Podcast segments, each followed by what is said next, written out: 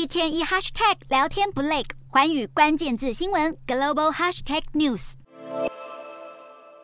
美国佛罗里达州州长迪尚特安排约五十名委内瑞拉移民搭乘包机前往美国东北部的度假胜地玛莎葡萄园岛。这些移民却控诉，从德州的庇护所出发时被告知会得到工作机会和援助，没想到一下飞机才发现全是一场骗局，自己根本是被残酷的丢包。佛州州长事后表示，这些移民都是自愿搭机前往。德州警长则宣布将针对此案展开调查。边境地区的共和党籍州长因不满拜登政府的移民政策，陆续将不停涌入的移民送往美国其他城市，引发美国两党斗争，甚至有移民被送到副总统贺锦丽的家门前。纽约市长日前也证实，一位寻求庇护的无证移民在收容所轻生，凸显了当地收容系统已经不堪负荷。这也让解决美国移民问题迫在眉睫。根据统计，去年十月至今年八月期间，穿越美墨边境的非法移民已经突破两百万人次。这些人为了逃离陷入动乱和经济崩溃的共产国家，没想到在美国寻求合法移民身份时，却经历了和家乡类似的残酷行为，也沦为美国政治斗争的棋子。